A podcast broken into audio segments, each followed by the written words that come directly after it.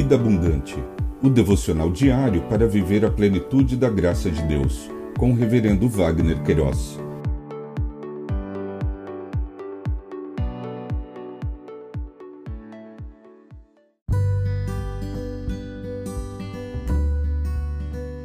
Olá!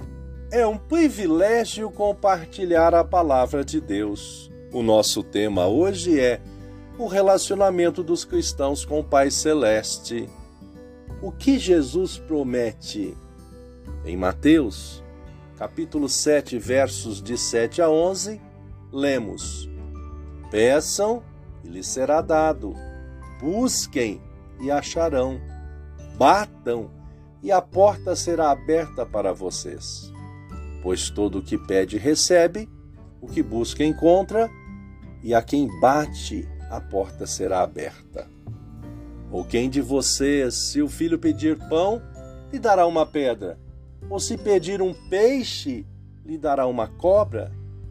Ora, se vocês que são maus sabem dar coisas boas aos seus filhos, Quanto mais o Pai de vocês que estás nos céus dará coisas boas aos que lhe pedirem.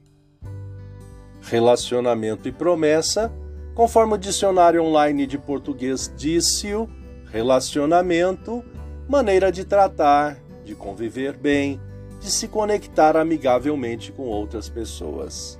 Promessa, compromisso que alguém assume de fazer, dar ou dizer alguma coisa. O evangelista Mateus, nesta porção de texto, registrou ensinos proferidos por Jesus em seu Sermão do Monte. Em questão, falou sobre os relacionamentos dos cristãos com o Pai Celeste. O que prometeu Jesus? Stott discorreu sobre esse assunto tão importante, a nutrição espiritual. Falar com Deus por meio da oração.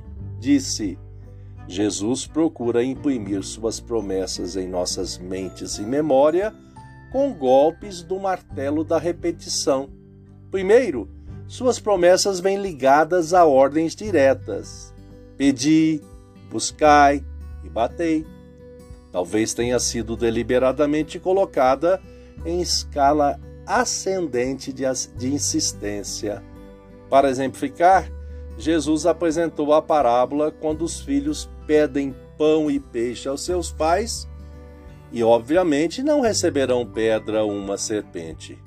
Afirmou veementemente: se os pais, pecadores, maus, sabem ouvir e atender os seus filhos, quanto mais o Deus Santíssimo os atenderia.